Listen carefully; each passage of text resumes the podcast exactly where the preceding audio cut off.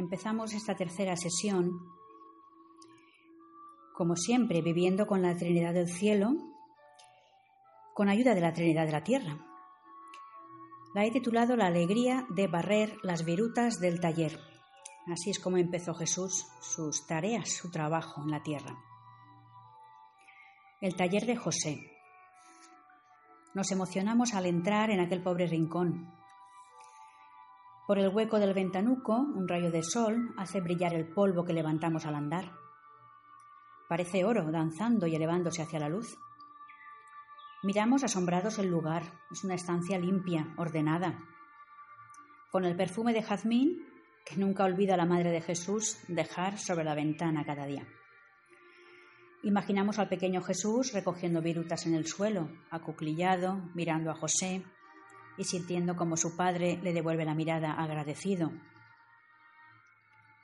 De Dios mismo ha aprendido María a hacer importantes las cosas más pequeñas, porque en todo pone plenitud de amor. Nada es indiferente, pobre o insignificante, porque ella pone en todo lo que pasa por sus manos lo que ella misma es, con su alma, su inteligencia, su corazón. En lo más pequeño pone todo su ser. Por eso, como ese polvo brillando bajo la luz del sol, todo es gloria en sus manos, unas manos ajadas de trabajadora de pueblo. Y podemos coger una viruta de ese taller sagrado. Una viruta que nos recuerde que nada es pequeño si se hace por amor y con amor. Esa viruta pues nos animará a ser partícipes de la creación, poniendo orden, armonía, belleza en las cosas que toquemos con las manos. Esa viruta nos puede estimular a no dejar de hacer nada de lo que esté en nuestra mano hacer, puesto que, por la gracia de Dios, todo puede ser oro, todo puede ascender dando gloria al Señor de los ejércitos. Una viruta pequeña reclama todo nuestro ser, como la pequeña semilla de mostaza que crece y puede dar cobijo a las aves del cielo. Así nuestros pequeños trabajos manuales pueden ser energía y luz que ilumine a los hombres para que descubran el camino de la verdad y del bien. Nos podemos deleitar mirando ese rincón del taller, pensando en José y en todo el brillo extraordinario que tuvo su trabajo escondido. Trabajo duro que alimentó la sangre de Jesús, la misma que recibió de su madre al nacer. Podemos preguntarnos, pues, al empezar, ¿cómo es mi trabajo? ¿Es alegre? ¿Lo veo un don, un regalo del cielo? ¿O sigue siendo para mí un castigo, un peso? Dejo al Señor renovar en mí su vida de trabajo, por el empeño que pongo en estar unida a Él, ofrecerlo y convertirlo en oración. Veo en las dificultades una ocasión de crecimiento en virtudes, en unión con la cruz que da vida. Veo mis tareas con los ojos de Jesús. Intento poner orden, cuidado en los detalles, de modo que pueda crear belleza y mostrar el amor en todo lo que hago. En un libro sobre el trabajo se dice en el prólogo, de todos los silencios que ha habido en la historia del mundo, el silencio de los 30 años de la vida oculta de Jesús ha sido y será el más impresionante y el más elocuente que jamás se pueda imaginar. Lo decía Chesterton en El hombre eterno. Ese silencio era el que San José María constantemente escuchaba. Pegaba su oído a los muros de la casa de Nazaret. Era ese el silencio que contemplaba durante sus ratos de oración, asomándose por el ventanuco sin dejarse ver. Es silencio de taller de carpintero, salpicado de golpes de martillo, de sol que ilumina el polvo y el serrín suspendido en el aire, creando infinidad de brillos y formas. Silencio de suelo con virutas y astillas, de miradas cómplices entre un padre y un hijo, silencio transformado en materia y materia preñada de trascendencia. En ese silencio se forjó la santísima humanidad de Cristo, a golpe de trabajo y cariño, de trabajo y alegría, de trabajo e ilusión, de trabajo, siempre de trabajo. Así pues, si miramos a Cristo que trabaja con sus propias manos en el taller de José, en el hogar que formaban Jesús, Santa María y el propio San José, nos damos cuenta de que el Hijo de Dios, con su encarnación, ha convertido todo el obrar humano en obrar divino. Iré cogiendo citas de, este santo del ordinario porque se centró en el mundo del trabajo. Decía él en alguna ocasión, es en medio de las cosas más materiales de la tierra donde debemos santificarnos, sirviendo a Dios y a todos los hombres. Sabía que como Cristo, si trabajamos, es porque amamos, que esas manos del hombre Dios, antes de ser llagadas sobre la cruz del Calvario, fueron heridas y gastadas eh, con el trabajo de la madera. Por tanto, a cada uno toca descubrir ese algo santo, divino y escondido en las cosas más materiales de la tierra. Es una frase poética, pero que nos ayuda a pensar lo importante que es esto, ¿no? Toda la vida puede y debe ser oración, trato con Dios, por el pan y la palabra, pero también darnos cuenta de que el trabajo, la actividad ordinaria que llena casi la totalidad de las horas del día, es una plegaria continua. El trabajo santificado santifica y es ocasión para que cooperemos con la gracia de Dios en la santificación de los demás. Es importante tenerlo en cuenta. Podemos poner cabeza, manos y corazón en cada una de las tareas que hacemos y eso convertirlo en una gran alabanza a Dios. Decía también, os aseguro, hijos míos, que cuando un cristiano desempeña con amor lo más intrascendente de las acciones diarias, aquello rebosa de la trascendencia de Dios. Así pues, el trabajo, cada tarea, es un don y un regalo del cielo es al mismo tiempo una responsabilidad que tenemos cada una de las personas ante Él, porque a Él hemos de llevar todo lo creado. Es decir, se trataría de hacer del trabajo un camino de ida y vuelta a Dios. Podemos buscar con ansia a Dios en las cosas más materiales y humanas y a la vez vivir con el deseo de encontrar las cosas de arriba en todas las cosas de la tierra. El trabajo es la llamada de Dios a continuar la labor divina en el mundo. La relación de cada hombre con la materia es una relación transformadora, mediante la cual el hombre es capaz de dotar de sentido a la materia. Una relación que tiene que ser de alianza y de amistad, no de enfrentamiento, no de castigo. De hecho, el materialismo cristiano hace del trabajo la realidad por la que y en la que la persona humaniza y se humaniza dotando de espiritualidad a todas las realidades creadas. Y es que, como decía también este gran santo, no es en el horizonte donde se junta el cielo y la tierra, sino que es en nuestros corazones, cuando vivimos santamente la vida ordinaria. Nos puede costar creerlo, pero es cierto, por nuestra alma en gracia, Dios va divinizando todo lo que pasa por nuestras manos. Es su obra. Como el rey Midas que convertía en oro todo lo que tocaba, así todo es gloria en manos de un cristiano que vive unido a Dios. Estamos llamados a ser alabanza de gloria de la Santísima Trinidad, aquí y en la eternidad. Y podemos preguntarnos, ¿no es una maravilla poder hacerlo como María y José en las cosas más vulgares de la tierra? Lo sabemos, pero todos tenemos la tentación de despreciarlo. No conscientemente, pero ceder a la tentación. Incluso a las almas contemplativas que viven en, retiradas del mundo les puede ocurrir.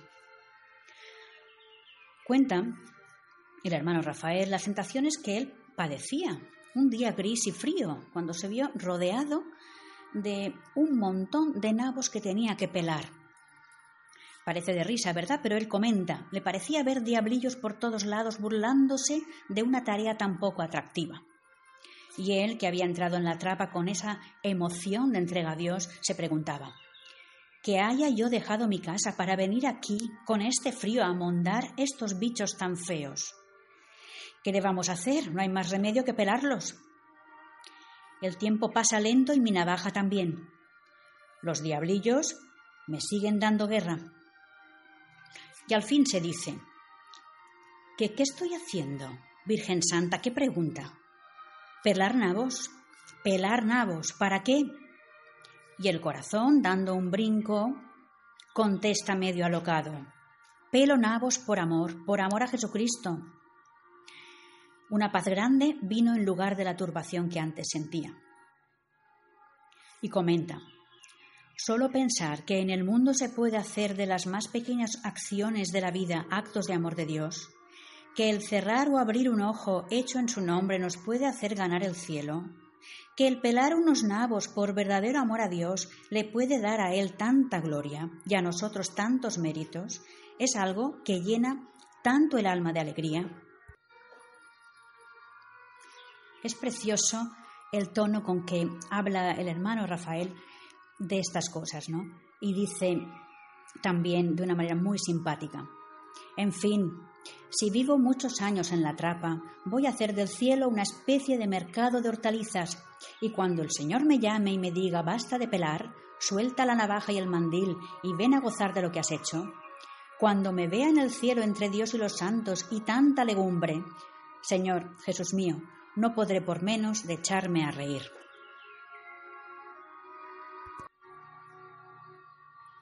Así pues, se trata de realizar nuestro trabajo, nuestras tareas, con Jesús, por Jesús y en Jesús.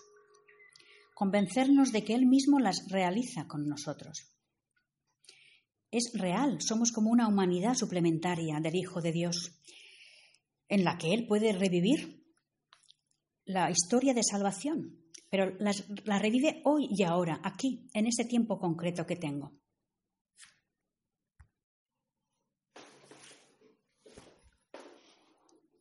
En especial, por supuesto, esos 30 años de vida de trabajo, oculta, monótona y constante. Es verdad, nuestra tarea cuál es?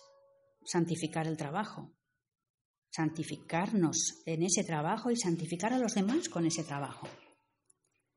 Todo cristiano está llamado a vivir como San José, mostrando el gran valor sobrenatural de una vida de trabajo cara a Dios y a los demás, en total cumplimiento de la divina voluntad. El trabajo nace del amor, manifiesta el amor y se ordena al amor. Porque es oración y alabanza a Dios. Es ocasión de hacer el bien a los demás. Y es una ocasión estupenda de desarrollar la propia personalidad. Por tanto, es un don de Dios que hemos de hacer fructificar, poniendo en juego pues, la fe, la esperanza y la caridad en medio de las incidencias y de las dificultades que se presenten. Por supuesto, acciones de gracias abundantes en los momentos gustosos, que son tantos en nuestra tarea. En peticiones concretas por todas las almas, porque no vivimos para nosotros mismos, sino para el servicio de los demás, de Dios. Ver a Jesús junto a José trabajando codo con codo en el acabado de un arcón, de una mesa, de una escudilla de madera para comer, ver la alegría de Jesús niño colaborando con su padre mientras va recogiendo esas virutas del taller y dejándolo limpio. Así hemos de vernos muchas veces. Nuestras pequeñeces valen mucho cara a Dios. Como ese poco de pan y esos pocos peces, ¿no? Que conseguimos con esfuerzo a lo mejor, pero que se multiplican en sus manos. Hemos de luchar por no perder esa presencia de Dios constante a nuestro lado. Jaculatorias breves, miradas, pensamientos que me recuerdan que trabajo con Jesús y que es Él quien da valor a lo que hago y que sin Él nada. Podemos participar en la alegría de Jesús desde ese barrer las virutas. Tarea que luego en su labor de adolescente y de adulto se fue completando en un trabajo más duro, más de golpe, de, garlopa.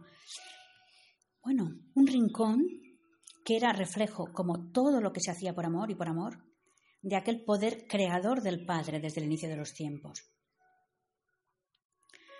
Una oración de San Pío X, dirigida a San José, nos servirá de examen ¿no? para mejorar nuestra tarea, de modo que sea de verdad una experiencia gozosa de unión con Dios y, en definitiva, un camino para ser santos, para dar gloria a Dios, imitando a Jesús en su vida de artesano, junto a José y a María. Dice así, Oh glorioso San José, modelo de todos los que se consagran al trabajo. Alcánzame la gracia de trabajar con espíritu de penitencia, en expiación de mis pecados, de trabajar a conciencia, poniendo el cumplimiento de mi deber por encima de mis naturales inclinaciones, de trabajar con agradecimiento y alegría, mirando como un honor el desarrollar por medio del trabajo los dones recibidos de Dios. Alcánzame la gracia de trabajar con orden, constancia, intensidad y presencia de Dios sin jamás retroceder ante las dificultades. De trabajar ante todo con pureza de intención y con desprendimiento de mí mismo, teniendo siempre ante mis ojos las almas todas y la cuenta que habré de dar del tiempo perdido, de las habilidades inutilizadas, del bien omitido y de las vanas complacencias en mis trabajos, tan contrarias a la obra de Dios. Todo por Jesús, todo por María, todo a imitación tuya, oh Patriarca San José. Tal será mi consigna en la vida y en la muerte. Amén. Qué bonita oración que nos recuerda que cualquier trabajo, aun el más escondido, aun el más insignificante, ofrecido al Señor, lleva la fuerza de la vida de Dios. Y que cuidemos lo pequeño, porque nada es pequeño si se hace por amor. El que ama no pierde un detalle. Esos esas pequeñeces son una cosa muy grande. Es la manera de manifestar ese amor y ese cariño a los que nos rodean y a Dios. ¿Cómo hacerlo? El espíritu de oración que anima la vida entera de Jesucristo entre los hombres nos enseña que todas las obras, grandes o pequeñas, han de ir precedidas, acompañadas y seguidas de oración. Es lo que deseamos y es lo que hemos de hacer.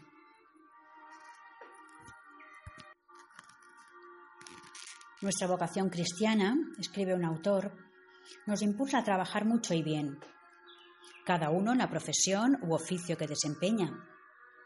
No se trata de trabajar por trabajar ni de esforzarse sin más por llevar a cabo una tarea humanamente perfecta sino de luchar por convertir todos los momentos y circunstancias de la jornada, también el ejercicio de la profesión, en ocasión de amar con todas nuestras fuerzas a Dios y de hacerle amar. Pero, ¿lograremos cumplir este objetivo último de la llamada recibida si no nos empeñamos en conocer cada vez más y mejor al Señor?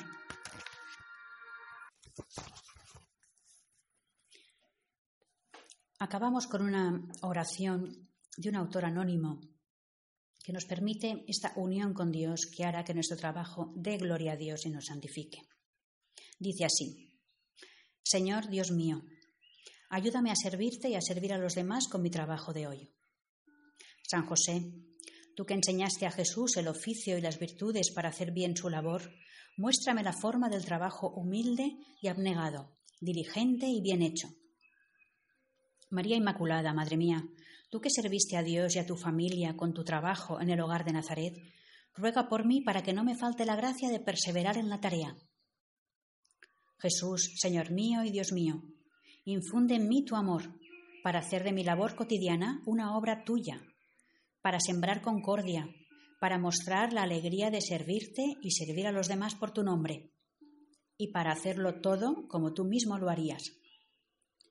En tu nombre, Jesús, me pongo hoy a trabajar para mayor gloria de Dios. Amén.